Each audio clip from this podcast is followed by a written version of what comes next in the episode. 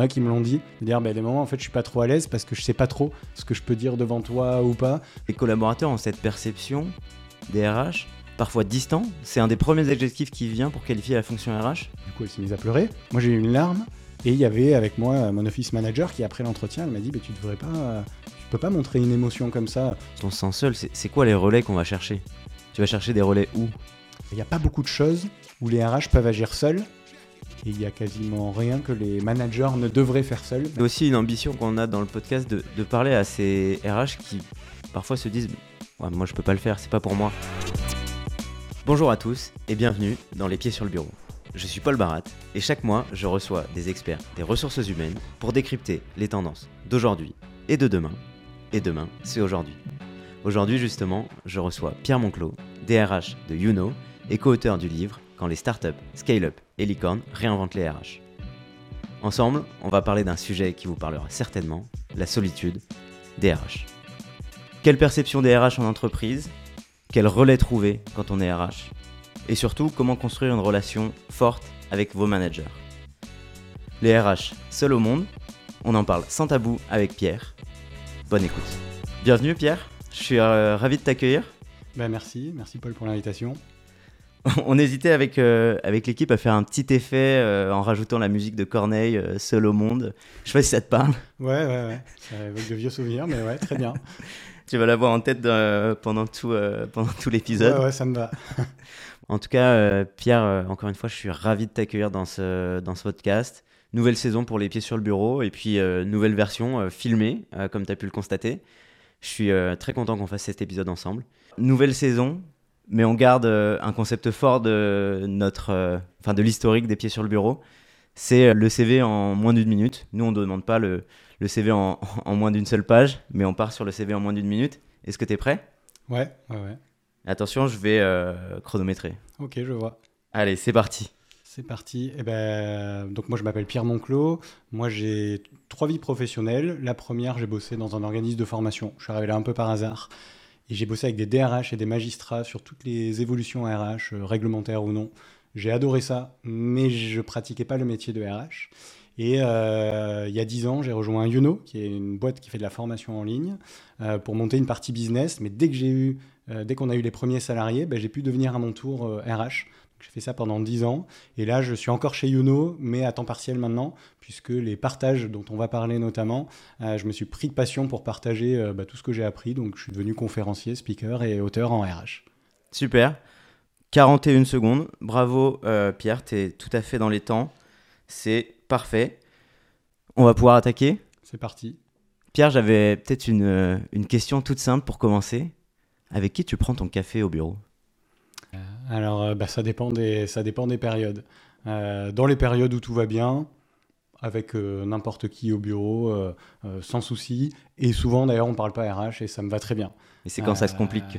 Mais quand il y a des moments où ouais, c'est un peu plus difficile pour des raisons économiques, euh, parce qu'il y a une tension, il y a un conflit, il y a bah, des trucs qui arrivent dans toutes les boîtes, euh, là, pour trouver des gens avec qui partager le café, euh, bah, ça laisse place à plein d'a priori. Et il y en a qui, je le comprends, se disent c'est pas le moment où je vais prendre un café avec le DRH parce que peut-être qu'il sait des choses qui vont pas me faire plaisir, qu'il va, qu'il va annoncer à la boîte dans pas longtemps, ou euh, on a besoin d'échanger entre nous et on sait pas ce qu'on peut dire euh, devant les RH. Et, et ça, en plus, je- moi, je m'y attendais pas parce que chez YouKnow, on a eu la chance d'avoir une culture de la transparence radicale. Ouais. Donc, en fait, les sujets euh, sont déjà connus de la plupart des, euh, de tous les salariés. Mhm. Hum, et on sait qu'il n'y a pas de jugement. Enfin, moi, je ne vais pas tenir compte de parce que quelqu'un a une pensée différente de la mienne sur euh, notre stratégie RH, euh, bah, ça ne va pas nuire à sa carrière ou quoi que ce soit. C'est normal. euh, Heureusement qu'on a des désaccords. Mais les habitudes ont la vie dure. Et je l'ai vu, et il y en a qui me l'ont dit, de dire, bah, des moments, en fait, je suis pas trop à l'aise parce que je sais pas trop ce que je peux dire devant toi ou pas. Je sais, enfin, on imagine que derrière, il y a des process de décision, même dans une petite boîte comme Uno, tu vois, on est une quarantaine de personnes. Et, euh, et donc, bon, ça, c'est dur, euh, parce Ouais. que des fois, tu te retrouves tout seul. Et même avec les managers, des fois, les managers, dans les temps durs, bah, ils passent du temps avec leurs équipes et tout. Et, sauf quand tu as une grosse équipe RH, mais bon, euh, on se parle que entre soi, ça, c'est, ça, c'est dommage. Ben, bah, des fois, tu vas prendre ton café euh, tout seul et je pense qu'il faut l'accepter parce que je comprends pourquoi euh, il y a des moments où on vient pas, on veut discuter sans un manager, sans un RH ou autre. Ouais. Mais il y a une étude qui montre justement que les collaborateurs ont cette perception des RH, parfois distants. C'est un des premiers adjectifs qui vient pour qualifier la fonction RH. Comment, comment tu l'expliques? Eh ben, je l'explique parce que les boîtes ont, pas bien géré ça depuis des dizaines d'années, et notamment en France. C'est pas qu'un problème français, mais je pense que le droit du travail a, aidé à ça. Les cultures à la base en RH, c'est plutôt de l'opacité et de la rigidité. C'est-à-dire que ce qu'on fait en RH, c'est tellement sensible qu'on va pas dire aux salariés, euh, ben, on ne sait pas qui prend quelle décision, pour quelle raison, qui concerne quel collaborateur.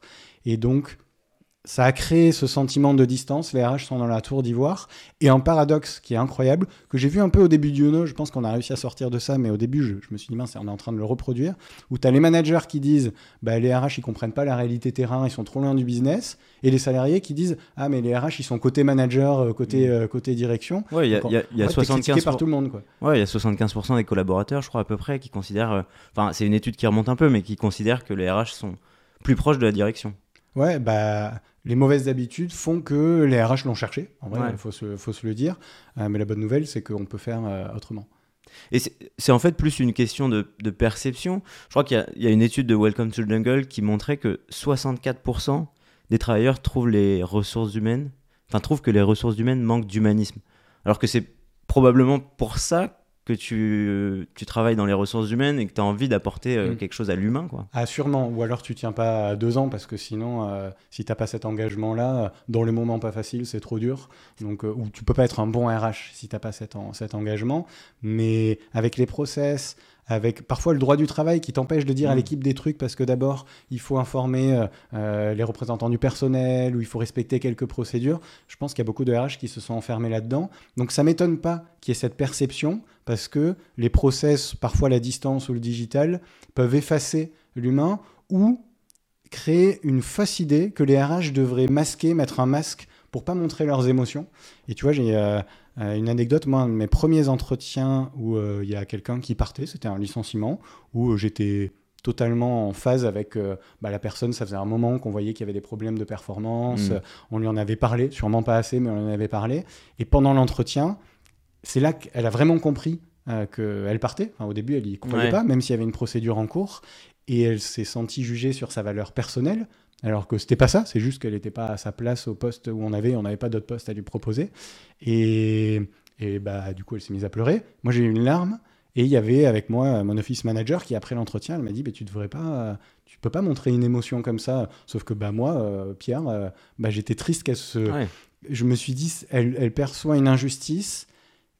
on doit en être en partie responsable parce qu'elle devrait pas le réaliser à ce point-là, à ce moment-là. Bah ouais, j'ai une larme, je l'ai pas gardée pour moi. Et. Hmm.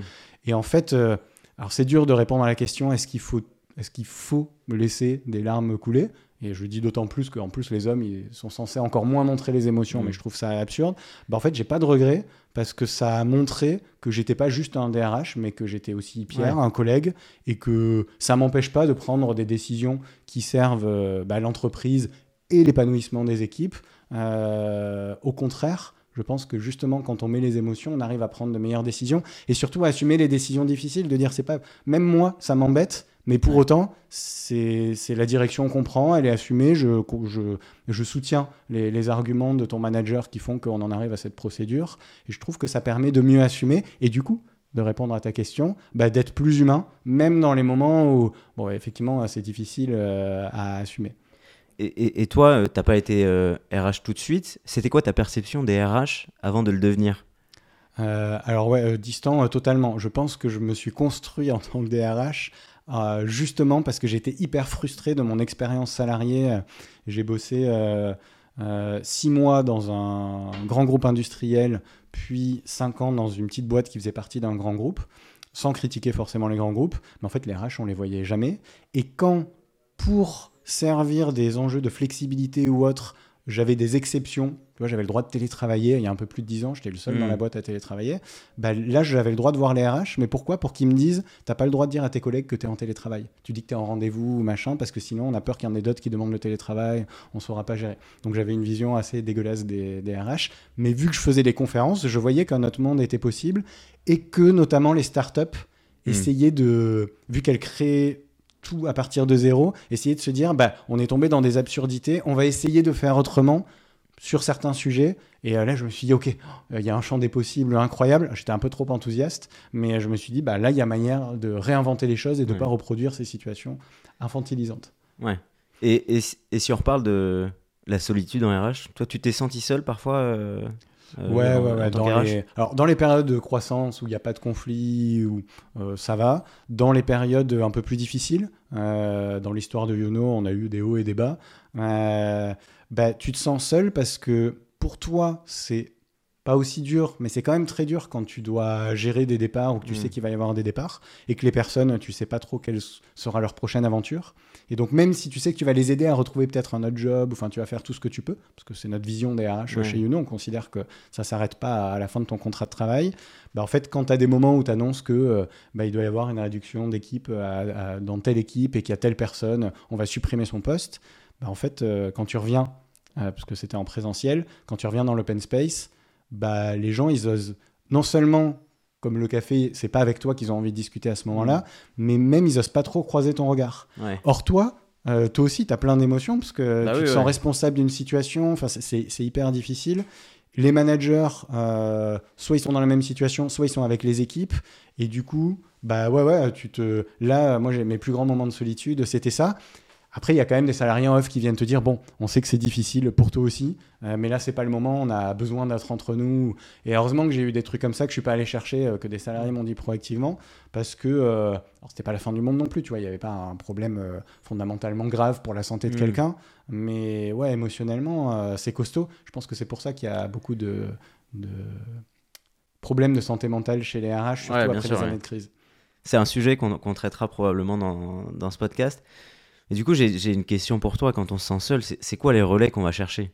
Tu vas chercher des relais où? Alors, moi, j'ai cherché d'abord des relais.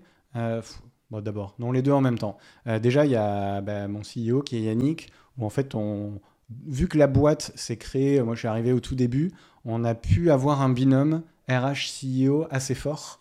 Donc euh, j'avais un soutien, surtout que lui se retrouvait à peu près dans les mêmes situations que moi, parce que quand il y a des départs, bah, mm. c'était pas forcément moi qui les annonçais, euh, mais lui et, pareil, donc euh, déjà on se retrouvait un peu isolés tous les deux. mais pour avoir son soutien sur c'est la bonne chose à faire, rappelle-toi pourquoi est-ce qu'on fait ça. donc ça c'est le premier en interne, mais j'ai eu de la chance parce que ça n'existe pas dans, toutes les boîtes.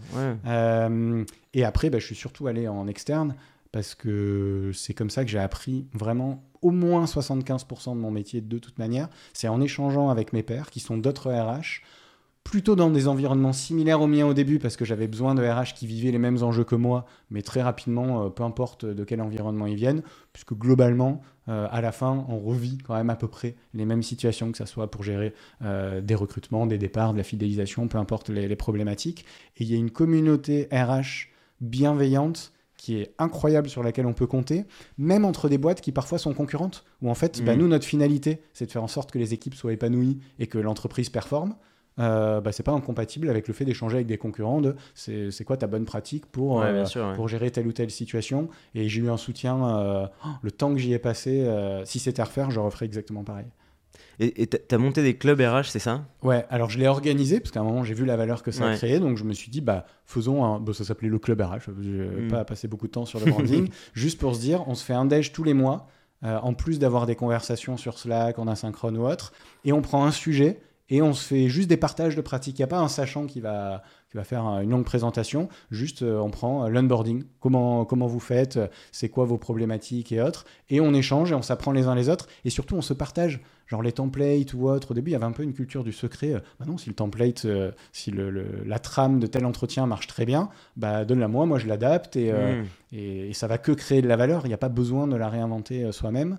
Et puis, c'est c'était pas le seul. Il y a eu d'autres clubs RH qui ont pris une telle ampleur que je me suis dit, en vrai, il y en a qui sont encore mieux, où il y a encore plus de partage et où on se sent en confiance. Parce qu'entre RH, il bah, faut qu'on parle de sujets euh, qui peuvent poser problème par rapport au droit du travail, parce que parfois on réalise que la boîte elle a fait des bêtises, ou de situations individuelles euh, assez compliquées, ou de problèmes avec les fondateurs ou autres.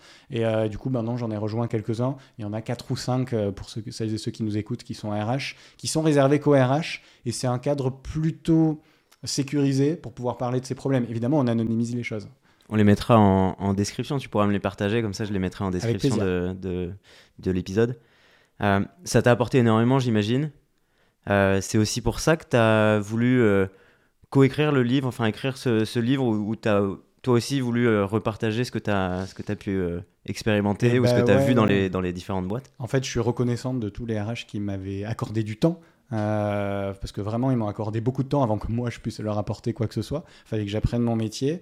Et non seulement j'ai vu que ça intéressait plein d'autres RH qui disaient Ah, mais attends, t'as partagé tel truc, tu pourrais pas nous le partager. Enfin, il y avait vraiment ce besoin-là pour faire euh, progresser la cause des RH que je trouvais juste vers un peu plus de transparence, un peu plus de flexibilité. Enfin, vraiment des sujets où je me suis dit bah, C'est ça le chemin que doivent prendre les RH. Et en plus, quand je prenais la parole sur LinkedIn, bah, j'ai vu que, vu que nous, chez Youno, on bosse pour des RH, j'échange aussi beaucoup avec des RH de boîtes traditionnelles. Et en fait, ces RH-là et ces managers s'intéressaient encore plus à ce qui se passait dans mmh. les startups, non pas pour les copier-coller, mais pour dire, mais si nous on veut aller vers un peu plus de transparence, on veut voir les exemples les plus extrêmes, parce que nous, ça nous semble tellement impossible que c'est de ça dont on pourra s'inspirer pour faire euh, à notre sauce. Et euh, à un moment, je me suis dit, bah, attends, s'il y a autant de gens qui s'y intéressent, euh, euh, allez, euh, tentons l'aventure d'un livre, c'était pas du tout prévu. Et euh, ça a mis du temps, parce qu'il a fallu qu'on interviewe beaucoup pour pas faire de la théorie, mais donner la parole mmh. à celles et ceux qui nous inspiraient le plus. Et, c'est un peu ça l'aboutissement qui est le bouquin, et qui effectivement parle beaucoup plus. Il y a beaucoup plus de. Les, lecteurs du bouquin, c'est des gens dans les boîtes traditionnelles qui veulent faire évoluer un peu leur RH, et celles de la tech qui trouvent déjà ça dans les Slack sur tous les modèles les plus extrêmes. Donc quand les startups scale-up et Licorne réinvente les RH. Réinvente les RH aux éditions euh, Duno. Et le sujet intéresse, parce qu'on a eu une rupture de stock au bout de 9 jours après sa sortie. Euh, alors moi, je m'étais préparé à plein de choses, mais certainement pas à ça. Mais là, avant de dire que le bouquin est bien, parce que là, les gens ne le savaient pas encore, ça montre que ces sujets-là intéressent vraiment et que le travail est en train de changer. Donc, euh, c'est le moment pour les RH de s'attaquer à ces sujets du rapport au travail, au temps, au lieu, etc. Ouais. C'est marrant parce que c'est aussi une ambition qu'on a dans le podcast de, de parler à ces RH qui parfois se disent moi je peux pas le faire, c'est pas pour moi. Mm. Euh, ou c'est trop. Euh, effectivement, il y a des exemples dans les startups qui sont peut-être pas réplicables dans toutes les boîtes ou pas de cette manière-là. Mais on a envie, tu vois, de part des retours d'expérience de, RH, de, de donner cette, cette, impulsion à certaines équipes qui se disent ouais, ça marchera pas dans ma boîte. Mais surtout qu'il y a plein d'idées reçues. Je vais donner un exemple. Tu vois, la semaine de 4 jours, qui est mm. un exemple tellement extrême que beaucoup se disent ah bah non, on pourra jamais le faire. Ben moi, je dis peut-être pas, pour deux raisons. Déjà parce que tous les secteurs s'y mettent. La semaine de 4 jours, tu as la police, mm. tu as des CHU, euh, tu as des municipalités, il y a la ville de Lyon, et premier résultat concluant, tu as des petites municipalités. Euh, en fait, la plupart des secteurs, tu as des boîtes qui testent avec pour l'instant des résultats plutôt concluants. On est mm. encore en phase d'expérimentation. Et puis ensuite, même si tu vas pas à la semaine de 4 jours, le fait de s'y intéresser, tu découvres juste comment des boîtes arrivent à faire travailler moins mais mieux leurs équipes et au pire, bah, juste tu donnes un peu plus de congés, tu fais la semaine de 4 jours, une semaine sur deux, tu donnes tous les vendredis. Enfin, tu, c'est juste un pas vers le travailler moins mais mieux et c'est ça que les gens devraient retenir de la semaine de 4 jours. Pas euh, bah, soit si je peux pas y aller je m'intéresse pas au sujet. Mmh. ouais tout à fait. Si on revient un petit peu à notre sujet de solitude et des relais tu as parlé de ton CEO tu as eu d'autres relais en interne? Euh, alors ça dépend aussi des périodes et des profils mais l'un des relais euh, principaux que j'ai eu avant moi-même d'aller les chercher, bah, c'est celui des managers. Euh, on n'a pas énormément de managers chez, euh, chez Youno, mais euh, on a une vision qui est que le manager doit avoir une casquette RH assez, assez importante. Et en fait, bah, à chaque fois qu'on prend des décisions, qu'elles soient positives ou négatives pour l'équipe, est-ce qu'on va recruter des gens, est-ce qu'on va devoir supprimer des postes, bah, je l'ai fait avec les managers. Donc eux comprennent à la fois les raisons de la décision à laquelle ils ont participé, mais surtout, ils passent par les mêmes étapes émotionnelles que toi, puisque bah, ce sont les managers de ces équipes, c'est eux qui sont allés les chercher, euh, parfois dans leur, ancienne dans leur ancienne équipe, dans leur ancienne entreprise. Et donc, euh, déjà, d'un point de vue émotionnel, les managers, euh, ils viennent quand tu as su les impliquer. Et parfois, ils considèrent, et donc ça, bah, pour moi, c'était pas les, des bons managers, en tout cas pas dans notre modèle culturel, que, ah bah non, ça c'est le taf des RH. S'il y, a un départ à gérer, euh, moi j'avais tout bien fait, euh, maintenant euh, place au RH. Bon, bah ça, c'est pas juste parce que j'ai besoin de relais en interne ou de soutien, mais je pense que c'est une vision un peu trop archaïque ou qui colle pas à notre culture en tout cas. C'est sûr que le, le, le duo RH manager, c'est une grosse tendance, enfin, on en parle quand même beaucoup plus parce que ça doit être un vrai relais euh, DRH. J'avais fait un, épisode avec Walfa Chouki, euh, qui était DRH, euh, enfin VP RH chez, chez SPI, qui disait bah, en fait, les RH, c'est quasiment des premiers managers. Enfin, des premiers. Enfin, les managers, pardon, Oui, c'est oui, quasiment des premiers RH.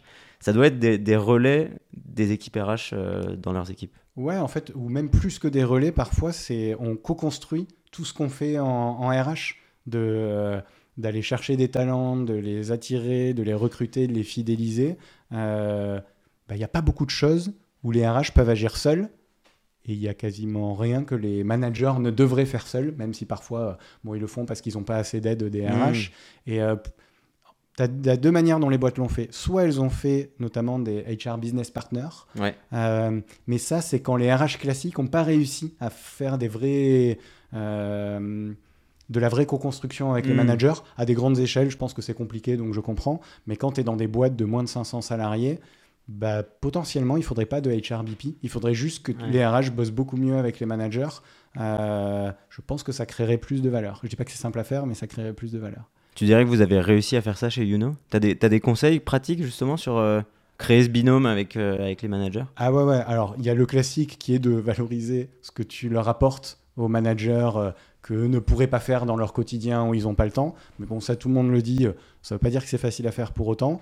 Et au-delà de ce classique, ben, moi, je pense que tu as les projets où les, où les managers, il ne faut pas leur laisser, le- leur laisser le choix d'être consultés en amont pour qu'ils donnent leur avis et qu'ils se mouillent. Prenons un exemple au hasard, le télétravail ou le retour au bureau, hein, les sujets, Mm. parmi les sujets du moment. Ouais. En fait, euh, c'est quoi vo- votre vision à vous du travail, de comment vous gérez ça? Ensuite, de les faire participer à la manière dont on va déployer et communiquer, et de communiquer avec eux. Pas de dire c'est euh, je sais pas le DRH qui annonce un truc et les managers c'est juste des relais de communication. Bah non, en fait tout le monde prend la parole, se mouille. Tu peux assumer quand tu es manager de dire bah là j'étais pas totalement euh, en phase avec telle et telle décision. Je comprends pourquoi les scènes pour la boîte et on va faire en sorte que ça marche. Bon, ça c'est rare, hein, là, ce que je viens de décrire. Ouais. Mais euh, ça, tu vois, on l'a réussi à plusieurs étapes pour le télétravail, pour la transparence ou autre. Et bah, il n'y a que ça qui fait que les exemples un peu extrêmes comme la transparence ou autre, ils marchent dans la durée. Ouais. euh, parce qu'en fait, qui c'est qui le fait vivre au quotidien? Bah, En fait, on en revient toujours au même sujet, qu'on parle de santé, de télétravail, d'autres. Bah, c'est les managers, c'est eux qui gèrent le quotidien du, du travail.